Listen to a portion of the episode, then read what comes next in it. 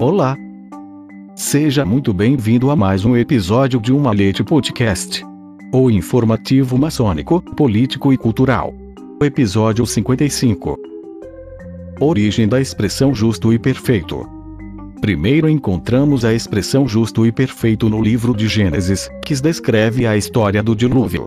Gadu, que é Deus, lamenta ter criado o homem.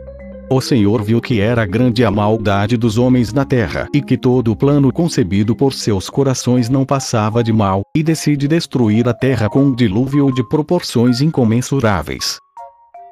No capítulo 6, 9, lemos: Esta é a linhagem de Noé. Noé era um homem justo e reto entre seus contemporâneos e andava com Deus.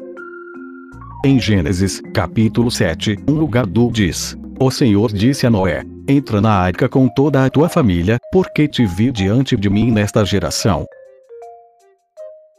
Quando esta expressão é usada na maçonaria, a expressão justo e perfeito remonta às corporações medievais e à construção de catedrais.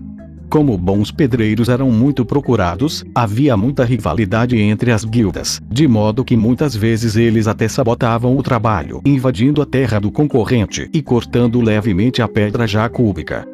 Esta lesão era difícil de ver à primeira vista, mas quando a pedra teria sido utilizada na construção, teria feito a diferença, comprometendo aquela equipe de pedreiros e comprometendo a sua fama e imagem já que a forma cúbica das pedras dependia a estabilidade dos edifícios.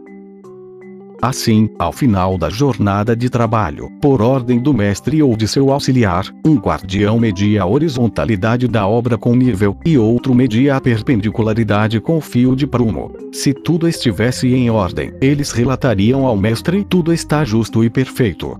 Na manhã do dia seguinte, a operação era repetida da mesma forma para evitar possível sabotagem noturna e se tudo estivesse justo e perfeito o trabalho poderia começar. Fonte: Atanor. Edição: Luiz Sérgio Castro. Até o próximo episódio de Um Malete Podcast.